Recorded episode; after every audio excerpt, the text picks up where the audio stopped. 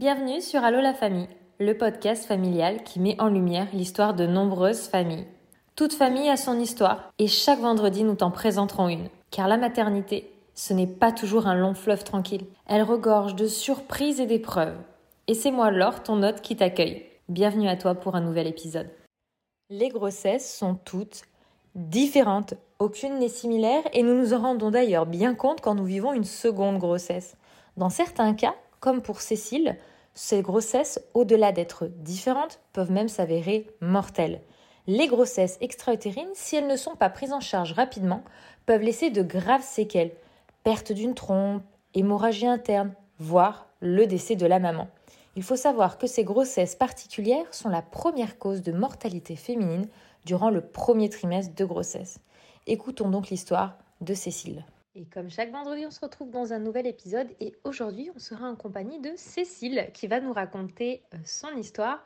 Cécile, est-ce que tu peux te présenter à nos auditeurs et nos auditrices qui sont assez majoritaires ici pour qu'on puisse un petit peu plus te connaître? Coucou tout le monde et euh, coucou Laure surtout. Moi je m'appelle Cécile, euh, je viens tout juste d'avoir 30 ans. je suis la maman d'un petit garçon de 2 ans et demi qui s'appelle Mathieu. J'ai aussi un mari depuis peu, je me suis mariée il n'y a pas très longtemps qui s'appelle Karl. Dans la vie, euh, je suis infirmière. Je travaille en néonatologie avec les enfants prématurés, du coup, à mi-temps. Et le reste de mon temps, je le consacre à mon entreprise que je viens de créer tout juste aussi, qui s'appelle Welcome Baby. Je fais de l'accompagnement parental pour aider euh, les jeunes parents euh, dans les débuts qui peuvent être difficiles de la parentalité.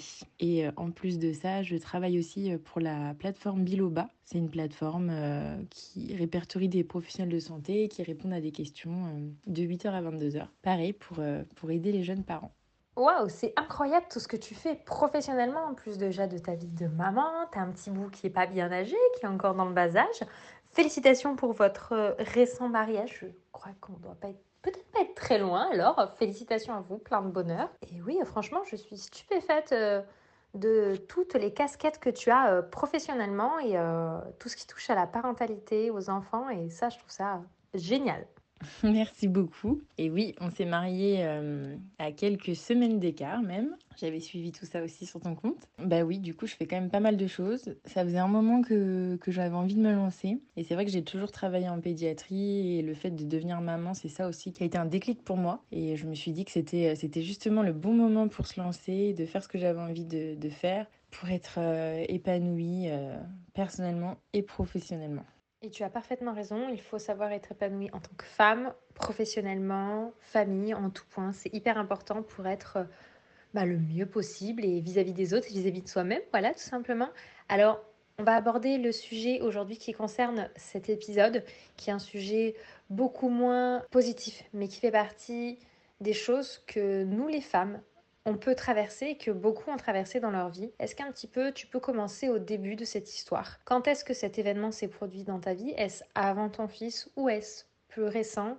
Et si tu peux nous donner un petit peu les commencements. C'est vrai que c'est un sujet un peu moins sympa, mais euh, je suis super contente d'avoir l'occasion d'en parler parce que c'est un sujet qui touche quand même pas mal de femmes et qui, à ma connaissance, euh, on n'en parle pas assez souvent. Pour en avoir parlé autour de moi, c'est vrai que j'ai beaucoup de copines qui ont un peu découvert ce que c'était à travers ce que j'ai vécu, donc euh, la grossesse extra-utérine. Donc moi, ça m'est arrivé bien après mon fils parce qu'en fait, c'était donc en septembre de cette année là. Après notre mariage, on a décidé de mettre en route le petit deuxième. On a eu beaucoup de chance, c'est arrivé très rapidement. Donc au début, voilà, tout se passait bien. C'était la grossesse euh, idéale. Je tombe enceinte vite. Très vite, j'ai commencé à avoir des doutes sur ce qui se passait. Euh, je ressentais qu'il y avait quelque chose qui, n'allait pas.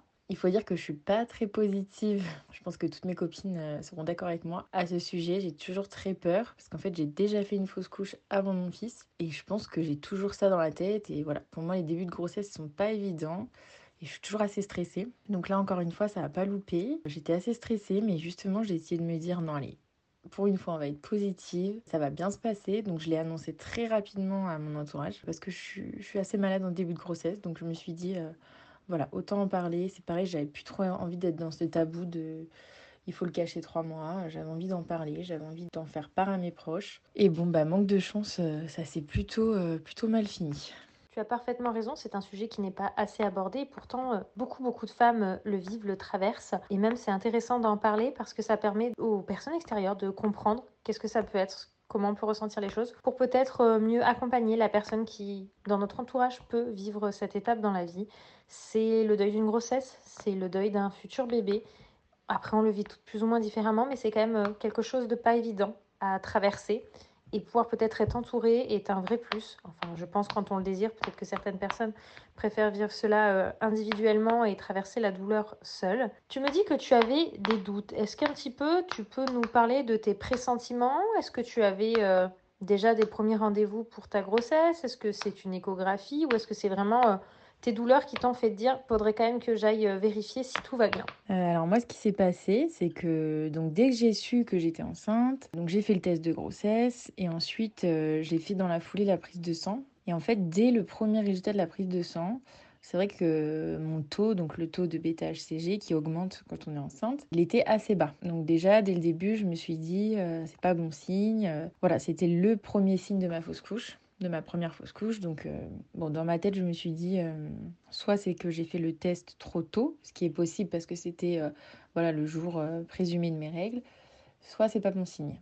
Donc déjà, j'ai eu un petit doute. J'ai refait une prise de sang 48 heures après, selon ce qu'il faut faire, en me disant déjà, dans ma tête, je m'étais préparée à une fausse couche. Vraiment, j'étais conditionnée. Je m'étais dit, c'est une grossesse qui, qui va s'arrêter. Le taux n'est pas bon. Et puis, à ma grande surprise, le taux avait bien augmenté dans les normes complètement. Donc là, euh, je me suis rassurée. J'ai eu un premier rendez-vous avec une sage-femme où je lui ai fait part directement de mes doutes en lui disant que j'étais très stressée, que pour moi, la grossesse n'allait pas tenir. Tout de suite, en fait, elle m'a complètement rassurée. À ce moment-là, j'étais enceinte de 5 semaines, je pense d'aménorrhée. Elle m'a dit que le taux était très bon, qu'il n'y avait aucune raison que ça se passe mal, que c'est pas parce que j'avais fait une première fausse couche que ça allait recommencer. Voilà, donc elle m'a vraiment, euh, vraiment rassurée. Donc je suis sortie de là euh, positive. De là, je l'ai annoncé à mes proches et j'ai commencé à avoir les premiers symptômes.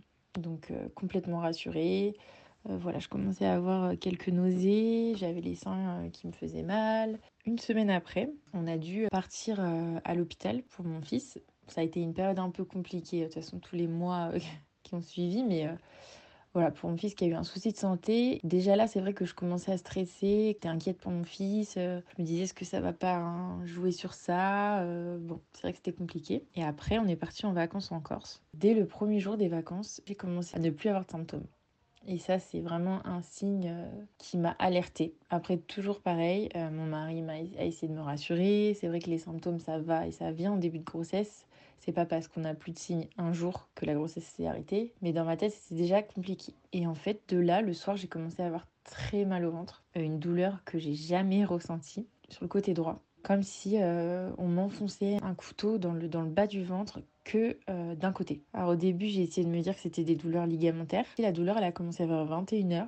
Et petit à petit, ça a augmenté. Et à 23h, c'était intenable. Je suis pas de nature très douillette. Donc là, je me suis dit, bon, il y a quand même un problème. C'est vrai que ça me faisait vraiment très mal. Sauf que voilà, on était en vacances, on était en Corse, on connaissait pas les hôpitaux. Donc, euh, compliqué de prendre une décision en fait. De se dire, bon, allez, là, il faut aller aux urgences. Et en fait, au vu de la douleur, on a, on a fini par y aller. En fait, en arrivant aux urgences, c'est moi qui ai tout de suite dit euh, Je pense que je fais une grossesse extra-utérine. C'est vrai que j'ai travaillé dans un service de gynéco et je connais assez bien du coup euh, les symptômes. Donc euh, voilà, tout de suite ça m'a ça m'a fait tilt. Et en arrivant là-bas, l'infirmière, elle m'a fait confiance tout de suite. Elle a pris ma tension qui était très élevée ce qui est un signe aussi de douleur. Elle m'a tout de suite euh, pris en considération, euh, elle a tout de suite appelé le médecin. Du coup, il faut remettre les choses dans leur contexte. C'était dans un tout petit hôpital en Corse. Euh, il y avait un médecin qui est venu me voir en me disant que voilà, il n'avait pas vu de grossesse extra-utérine depuis 10 ans. C'est vrai que la grosse panique à bord, qu'il fallait qu'il appelle le gynéco, mais que le gynéco n'était pas sur place. C'était un gynéco de garde et qu'il allait essayer de l'appeler. Et là, ça a été un peu le début de la descente aux enfers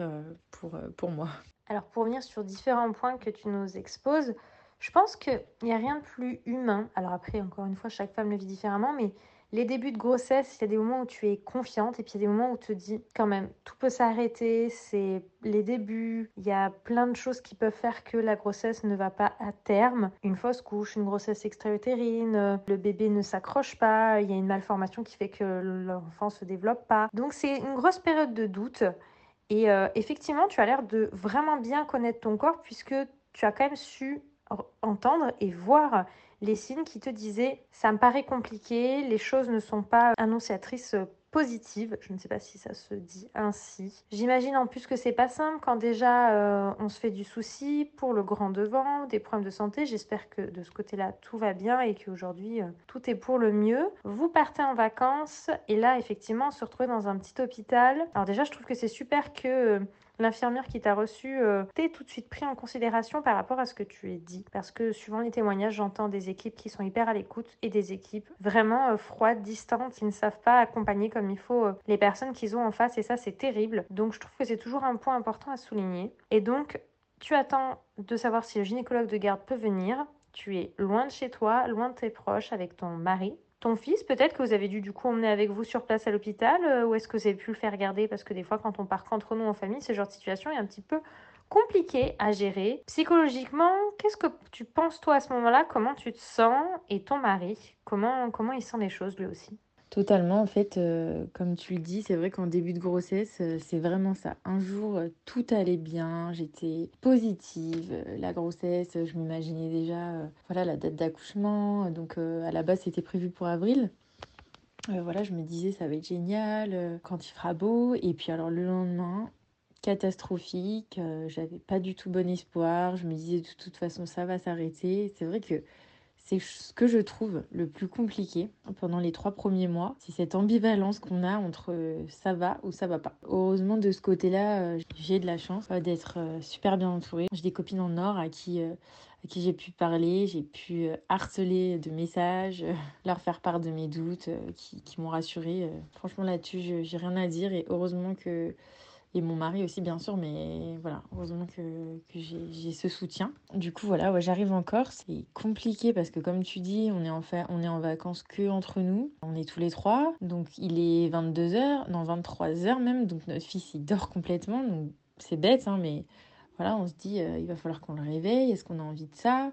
Bon, après, il y a la, raison qui prend le dessus et en fait, on n'a pas le choix. C'est vrai que quand je suis arrivée là-bas, au début, j'ai été très rassurée par l'infirmière. Euh, c'était une jeune, euh, voilà. Heureusement, il n'y avait pas beaucoup de monde, donc j'ai été rapidement prise en, charge. Ça, c'est vrai que c'était top. Après, voilà, il y a eu le problème directement euh, de ce qu'on allait faire de mon fils, malheureusement. On était quand même encore en Covid, donc pas de visite. Et puis de toute façon, mon fils, en fait, il dormait dans les bras de son papa. Donc ils sont restés tous les deux dans la voiture. Et en fait, moi, je me suis retrouvée toute seule dans cet hôpital que je ne connais pas en Corse. Et en fait, là, ça a été vraiment très dur psychologiquement. On avait traversé voilà une phase qui était déjà pas facile avec notre fils, qui a été hospitalisé. On sortait tout juste de l'hospitalisation. On avait vraiment envie de penser à autre chose. Et là, retourner à l'hôpital et toute seule, ça a été vraiment le coup dur. Je l'ai très mal vécu. Dans ma tête, euh, je, me disais euh, pourquoi j'ai fait ça, pourquoi on a voulu un deuxième enfant, alors qu'on était très bien avec avec euh, un seul enfant? Est-ce que j'ai pris des risques pour rien? Parce qu'à ce moment-là, j'avais peur, euh, parce que je me disais une grossesse extra-utérine, ça peut être, ça peut être assez grave. Voilà, il y avait plein de choses dans ma tête. Est-ce que je vais devoir me faire opérer ici? Est-ce que ça va, ça va aller? Et du coup, de le vivre toute seule, dans un lieu qu'on connaît pas, avec toutes ces questions, c'est vrai que ça a été très très compliqué à ce niveau-là. Autant au début, en fait, j'avais très mal et du coup, je me focalisais vraiment sur la douleur euh, physique. Autant après, quand j'ai été soulagée sur ce point-là, c'est vraiment le psychologique qui a été, qui a été compliqué en fait cette nuit-là. La situation par le contexte qui est compliqué, comme tu dis, le contexte sanitaire, ton mari qui t'attend avec votre fils endormi dans la voiture, toi qui te retrouves seul. Et ouais, je pense que ce moment-là, en fait, tu réalises, tu dis, en fait, c'est même pas qu'une question de douleur physique, ça implique d'autres choses. Et on se pose mille et une questions, surtout, bah, tu attends le gynécologue, donc tu as le temps de cogiter encore plus sur euh, ce qui se passe, ce qui va se passer, comment les choses vont être gérées. Est-ce que ce gynécologue arrive? Qu'est-ce qu'on te dit? Est-ce qu'on te dit il vaut mieux peut-être que vous abrégez vos vacances, que vous rentrez? Comment ça se passe par la suite? Comment ce corps médical t'encadre et t'accompagne bah, du coup seul?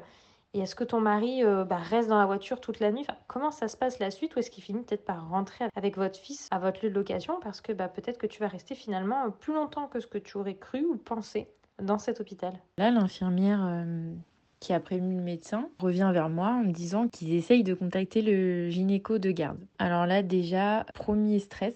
Comme je travaillais à l'hôpital, je sais un peu aussi euh, comment ça marche. Et en général, quand on dit qu'on essaye d'avoir quelqu'un au téléphone, c'est pas bon signe. C'est qu'il répond pas et que voilà, on va pas dire euh, je suis désolée, il a pas répondu. Euh. Donc là, j'ai commencé un peu à m'inquiéter. Je me suis dit j'espère qu'il va vite répondre quand même parce que c'est vrai que comme à ce moment-là, j'avais très mal et que je connais bah, le mécanisme de la grossesse extra-utérine, donc avec l'embryon qui est coincé dans, dans, une des trompes. Donc là, c'était à droite je savais qu'il fallait pas que ça reste là trop longtemps parce qu'en fait, il y a un risque qu'après la, trompe euh, éclate clairement et que voilà, ça fasse une hémorragie. Et sans gynécologue euh, sur place, j'étais pas trop rassurée. Et en fait, le médecin, à plusieurs reprises, euh, vient me voir en me disant qu'ils essayent tant bien que mal de l'appeler mais qui ne répond pas. Je les vois un peu désemparés. Je vois l'infirmière qui est très gênée. C'est vrai qu'elle sait plus quoi faire en fait. Donc à plusieurs reprises, ils essayent d'appeler sur son téléphone de garde. Ils essayent d'appeler sur son téléphone fixe. Ils essayent d'appeler la maternité pour savoir s'il y a un autre numéro. Ils appellent le cadre.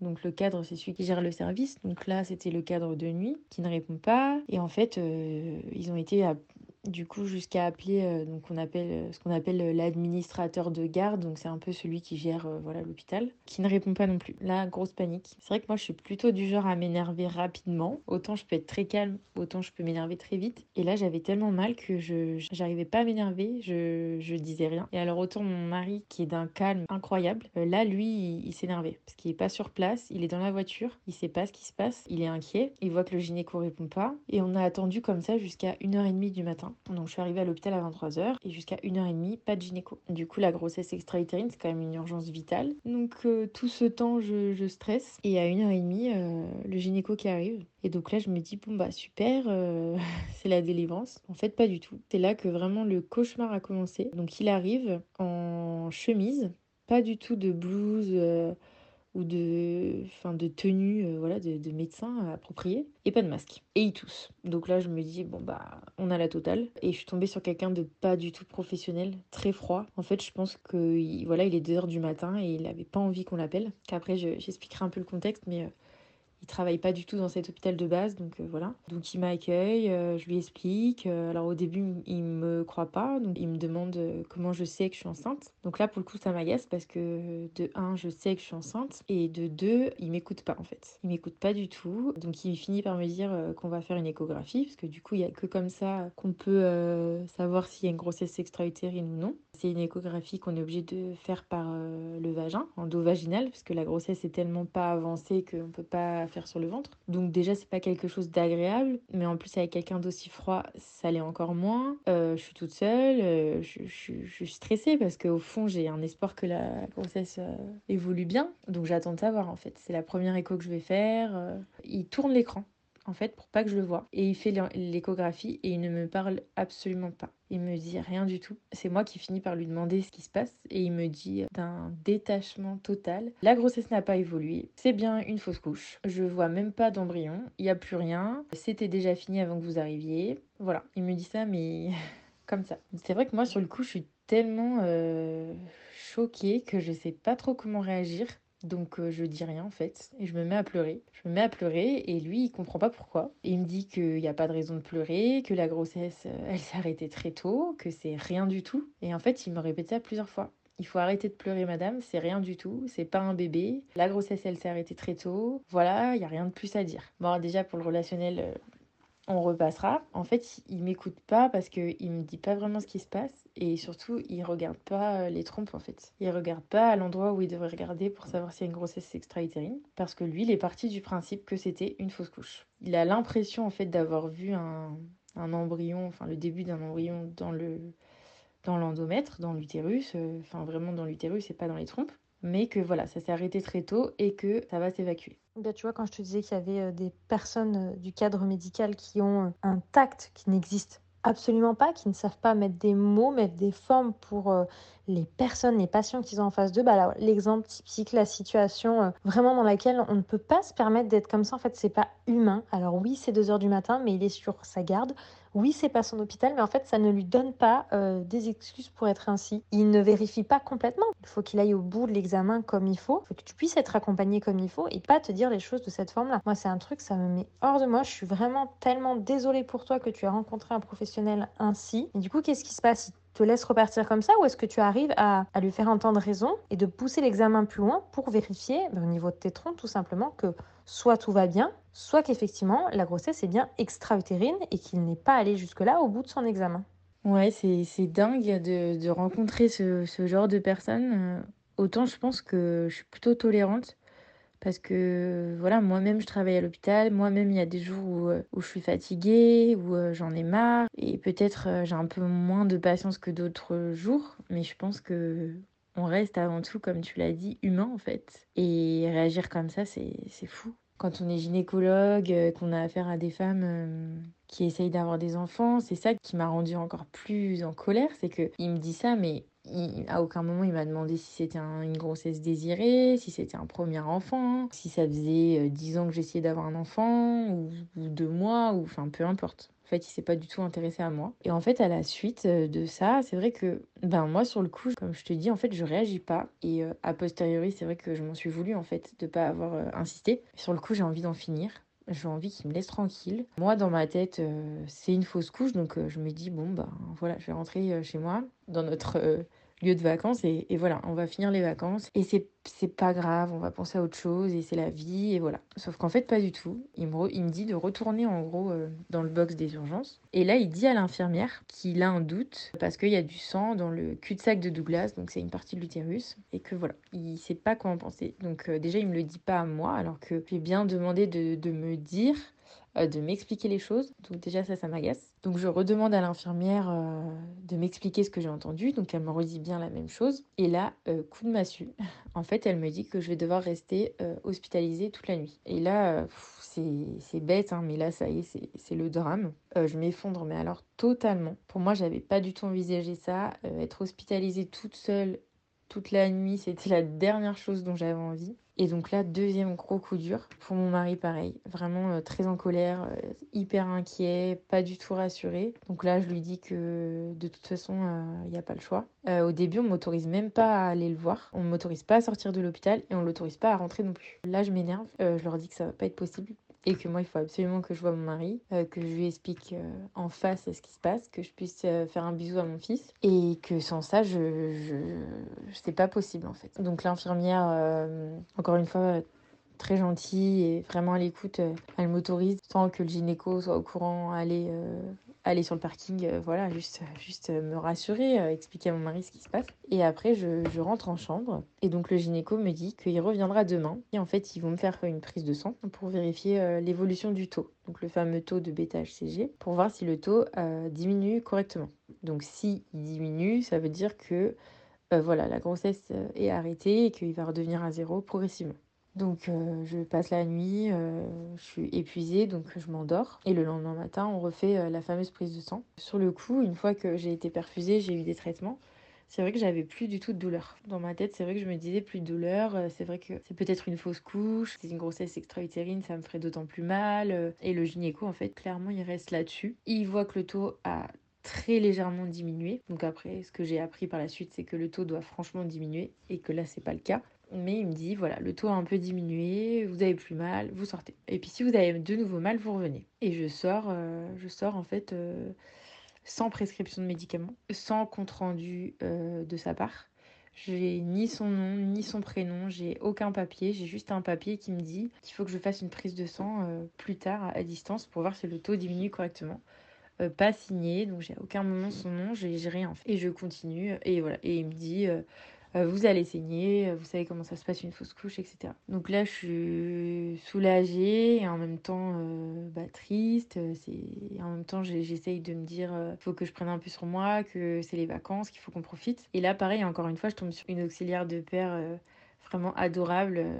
Je m'en souviens, ça m'avait fait bizarre parce qu'elle était vraiment toute jeune. Je pense qu'elle avait à peine 20 ans, et, mais vraiment super gentille.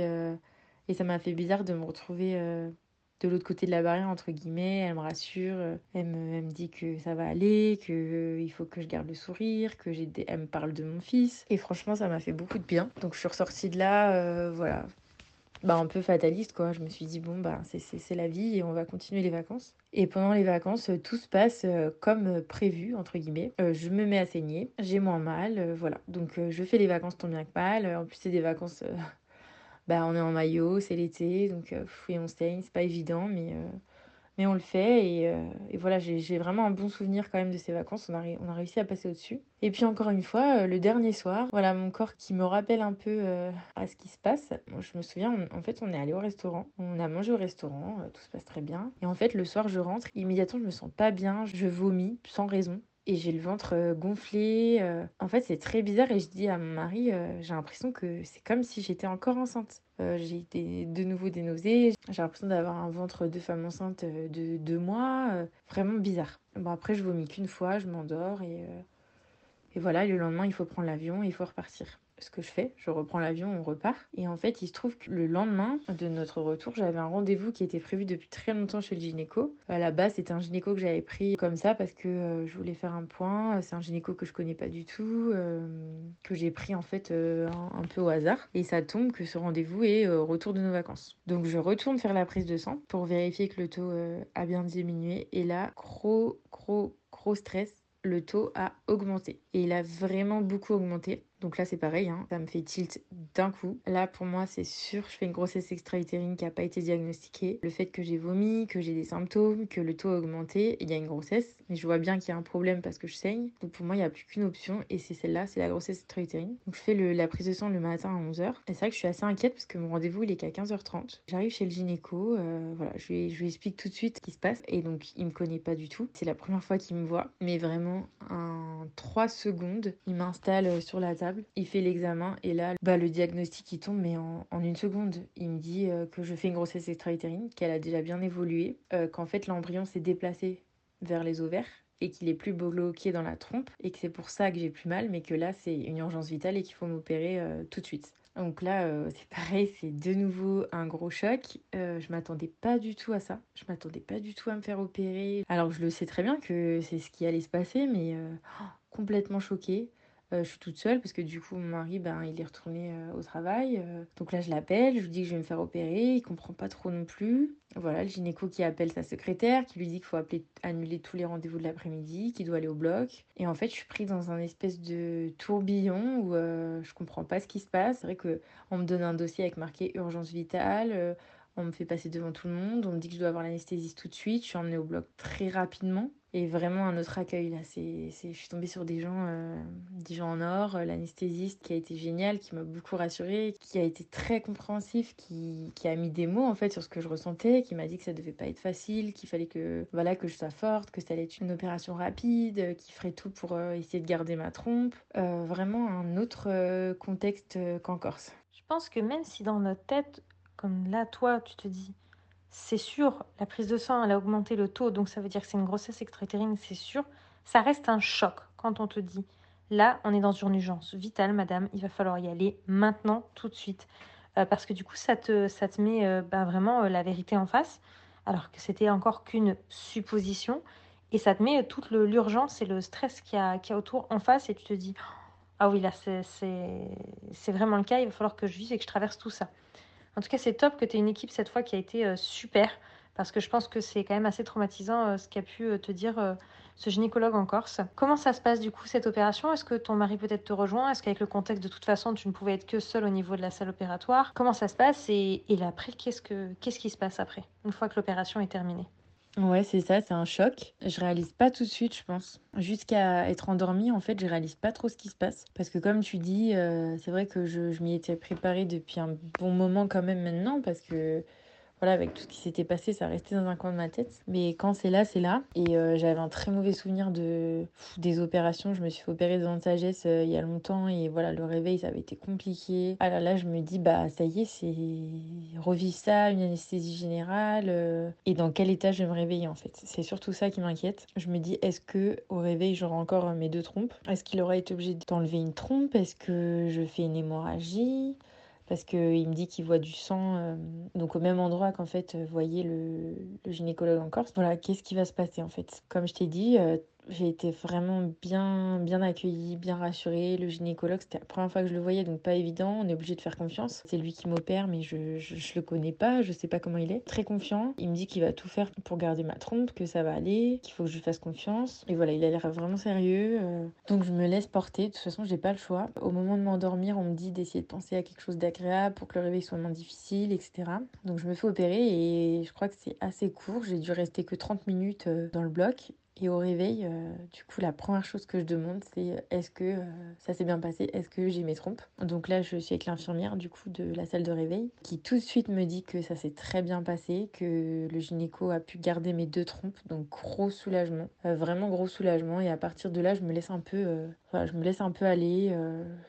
Je, je, souffle un peu. Quand j'arrive, il y avait mes parents déjà qui étaient là en fait sur place. Que du coup, mon papa et ma maman étaient très inquiets. Euh, parce que je les avais prévenus de ce qui se passait. Et, euh, et mon papa, en fait, a un ami, euh, on a un ami dans la famille qui est gynécologue, qui avait confirmé mes doutes, en fait, avec la prise de sang, qui m'avait dit d'aller rapidement à l'hôpital et que c'était voilà, une urgence vitale, qu'il fallait pas traîner. Et du coup, voilà, mes parents étaient assez inquiets. Donc là, je, je les vois en fait dans la chambre, ils sont déjà là à m'attendre. Et du coup, mon mari qui arrive dans la foulée. Donc voilà, pour le coup, vraiment rassuré. je l'avais dit pareil bah, mes amis, à mes amis proches.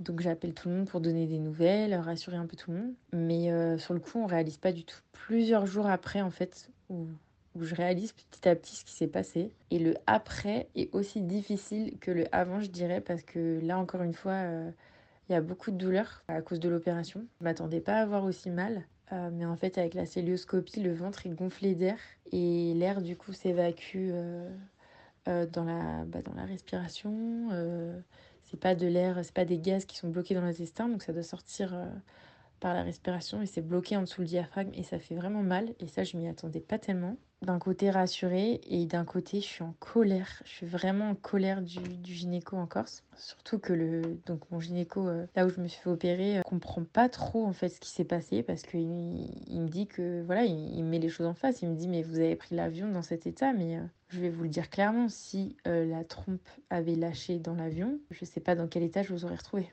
Et là, c'est vrai que tout de suite, je me dis, bah oui, en fait, il m'a fait prendre des risques avec ma vie pour un examen mal fait. Et là, euh, là je suis dans une démarche euh, de, de, colère et j'ai envie d'en découdre avec euh, le gynéco en Corse. Tu rentres dans cette phase de colère contre ce gynécologue en Corse et c'est tout ce qui est de plus naturel. Il a, il a fait jouer ta vie. Tu aurais pu... tu aurais pu en mourir. Donc c'est vraiment complètement une erreur grave en termes de professionnel. Donc je ne sais pas si tu as pu lancer des procédures, si tu as pu retrouver des informations concernant ce gynécologue.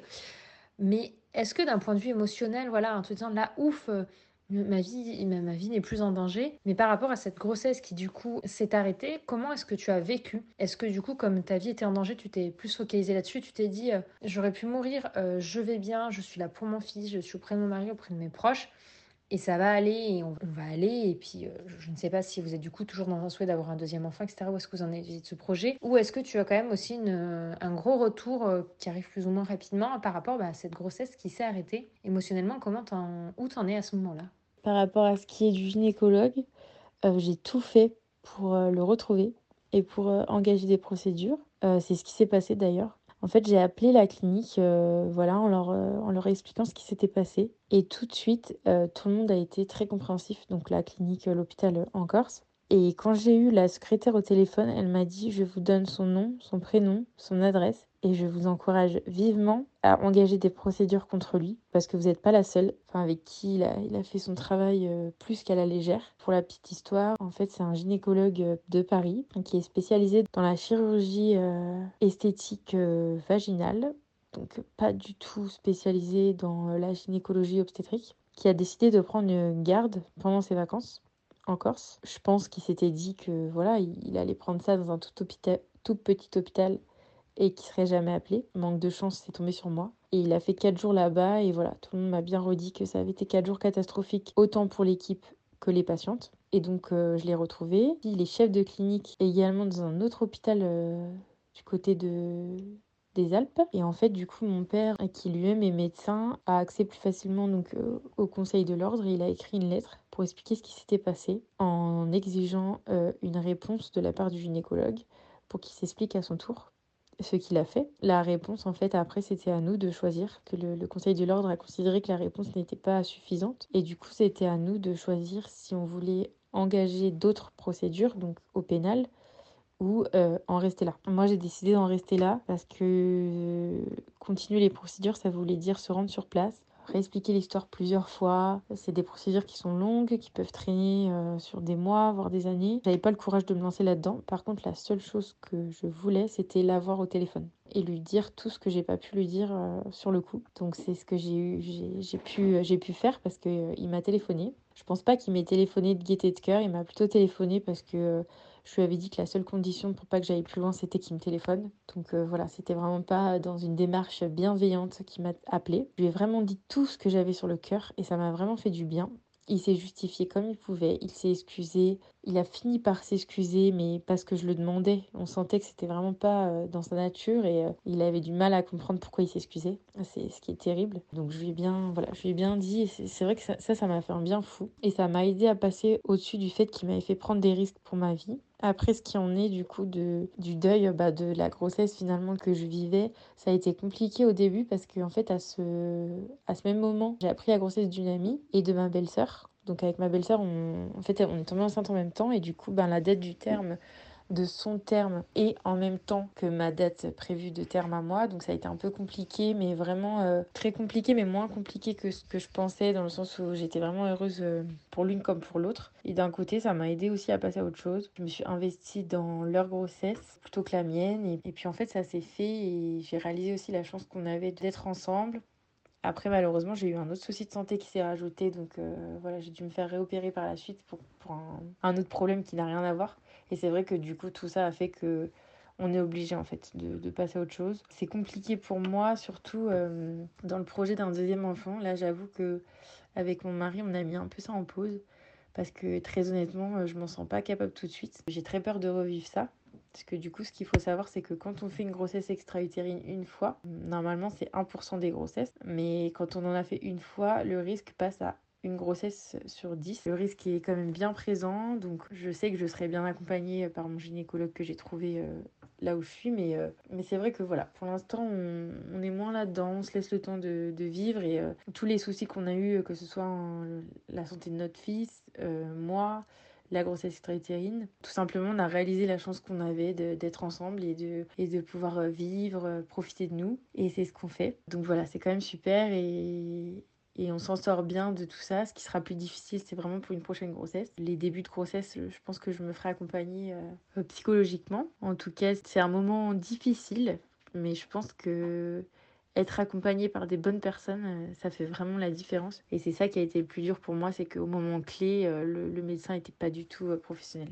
Bravo d'être allé déjà au, bout de tes démarches pour euh, dire les choses que tu avais à dire à ce gynécologue. Parce que tu aurais pu te sentir dépassé par tout ça et ne pas oser euh, y aller et t'y aller. Et franchement, euh, je pense que le plus important, c'est d'être allé au bout de toi, là où tu avais envie d'aller. Le but étant que toi, tu puisses dire les choses que tu avais à dire. Et au moins, ça t'a libéré. Donc ça, c'est déjà super. Effectivement, j'imagine l'appréhension parce que quand on a eu, comme tu dis, une grossesse extra-utérine, le risque d'en refaire une est plus fort. Tu as déjà connu une fausse couche. Donc pour toi, les débuts de grossesse peuvent être quelque chose de très compliqué, ça peut même mettre ta vie en danger. Donc je peux parfaitement entendre que pour le moment, vous vous laissez le temps, le temps de profiter de, vous, de toi peut-être développer tous ces projets professionnels. Est-ce que ça n'a pas un lien d'avoir euh, développé autant de projets, peut-être par rapport euh, au fait que personnellement, pour le moment, vous ayez mis en pause euh, ce deuxième bébé? Si, complètement. Je pense que le fait de, de me lancer dans autant de projets professionnels, ça m'aide aussi et, justement ça me donne euh, un but, euh, voilà, ça, ça permet d'avancer et je m'investis vraiment euh, beaucoup dans ces projets. C'est quelque chose qui me fait beaucoup de bien et c'est vrai que ça prend une telle place aujourd'hui dans nos vies parce que du coup mon mari me soutient aussi dans ces nouveaux projets, que ce soit financièrement ou moralement le projet bébé est un peu repoussé. Et finalement, c'est pas plus mal parce que, comme tu dis, on, profite de nous. Et je sais qu'on aura toujours le désir d'un deuxième enfant, mais ça viendra euh, quand ça viendra. Mais, euh, mais complètement, le fait de, de me lancer dans mes projets, en tout cas, c'est quelque chose qui me motive. Et là, comme je dis, c'est un peu, euh, un peu mon deuxième bébé finalement que développer mon entreprise. Je pense que là-dessus, tu peux complètement me comprendre parce que c'est vrai qu'avec tous tes projets, bah, toi, c'est pareil, tu t'es investi dans énormément de choses. et ça fait du bien aussi. En tout cas, je trouve que c'était un très bel échappatoire que de te consacrer aux autres comme ça. Et oui, c'est, ça donne envie de s'investir, ça apporte du positif, tu te sens utile. Enfin, franchement, c'est, top. Et du coup, qu'est-ce que tu voudrais dire à toutes ces femmes et tous ces conjoints aussi peut-être, ou ces personnels médicaux qui vont nous écouter, bah, par rapport à ces grossesses extra-utérines, peut-être ceux qui sont en train de traverser ça, ceux qui l'ont vécu? Qu'est-ce que tu voudrais leur dire? Alors moi, le message que j'ai vraiment envie de faire passer, que ce soit aux femmes qui sont en train de le vivre, ou aux conjoints, ou aux amis, de personnes qui sont en train de vivre ça, c'est écoutez-vous. Il n'y a pas euh, une façon de réagir à une grossesse extra-utérine. Il y a autant de façons de réagir de gens qui vivent ça. Que ce soit une épreuve pour vous ou que ce soit euh, facile à vivre, je trouve que ça appartient à chacun. Et prenez le temps de vous remettre euh, de tout ça dans un premier point. Et euh, au niveau professionnel de santé, moi, c'est ce que j'ai dit au gynéco, que je comprenais pas comment il pouvait me dire c'était pas un bébé, la grossesse est arrêtée, arrêtez de pleurer. J'ai essayé de lui faire comprendre qu'on pouvait pas dire ça à des femmes qui sont en train de vivre ça. Et en fait, lui, il m'a expliqué euh, que de son point de vue, pour lui, de dire ça, c'était plus facile pour les femmes, qu'elles s'imaginaient pas un bébé et que euh, du coup, la perte était euh, moins douloureuse. Moi, je suis pas du tout d'accord avec ça personnellement. Et en tant que professionnel, on n'a pas à supposer en fait de la réaction des gens. Je pense que le plus important, c'est d'accompagner les personnes dans leur, dans leur ressenti et les accompagner dans ce qu'elles vivent et pas juger ou penser à la place d'eux. voilà, comme je l'ai dit, ça peut certaines personnes vont mieux le vivre que d'autres en fonction des histoires, des antécédents. Voilà, je sais que moi, je l'ai mieux vécu. Je pense que si j'avais pas eu d'enfant, là, j'avais déjà mon fils et on a quelque chose à, se raccrocher. Mais j'imagine que si ça fait euh, 10 ans qu'on essaye d'avoir un enfant, que c'était la première grossesse, ça c'est d'autant plus difficile. Donc voilà, c'est vraiment ça que j'ai envie de, faire passer. Et aussi, écoutez-vous. Vous êtes les premières à ressentir les symptômes. Donc si vous avez un doute, n'hésitez pas à en parler. Euh, voilà, je trouve qu'il n'y a pas assez de prévention autour de ça. Euh, du coup, je, je voulais juste faire un petit point pour au niveau des symptômes. Euh, si vous avez une forte douleur d'un côté, vraiment d'un côté isolé, avec une douleur qui amplifie, euh, avec des saignements ou non, allez consulter. Du coup, j'ai eu plusieurs témoignages euh, de personnes qui l'avaient vécu et qui ont vu un professionnel de santé un peu tard, dans le sens où au début, elles se disaient que voilà, c'était pas grave et qui malheureusement ont perdu leur, trompe. Donc moi, j'ai eu cette chance que, que ça se passe pas comme ça, mais voilà, écoutez-vous, une grossesse, c'est déjà assez compliqué, donc en cas de doute, ne restez pas avec vos doutes, justement il faut en parler et, c'est ça le plus important. Voilà, c'est ça que j'avais envie de faire passer comme message, c'est écoutez-vous, faites en sorte d'être écouté. Euh, si vous avez envie de dire euh, dès le début que vous êtes enceinte, faites-le. Si vous n'avez pas envie de le dire, ne le faites pas. Mais euh, c'est tellement un moment particulier et des semaines qui sont difficiles, faites comme, comme vous avez envie de faire.